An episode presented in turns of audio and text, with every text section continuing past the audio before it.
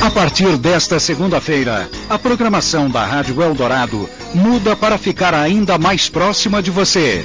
Das seis às nove e meia da manhã, Jornal Eldorado, primeira edição. Mais ágil, mais dinâmico. Comando de Felipe Bueno, com participação de Gilson Monteiro.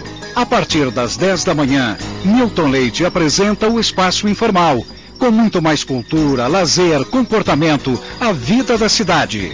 O programa de esportes agora começa mais cedo, duas da tarde, todos os dias. Apresentação de Ari Pereira Júnior e Milton Leite.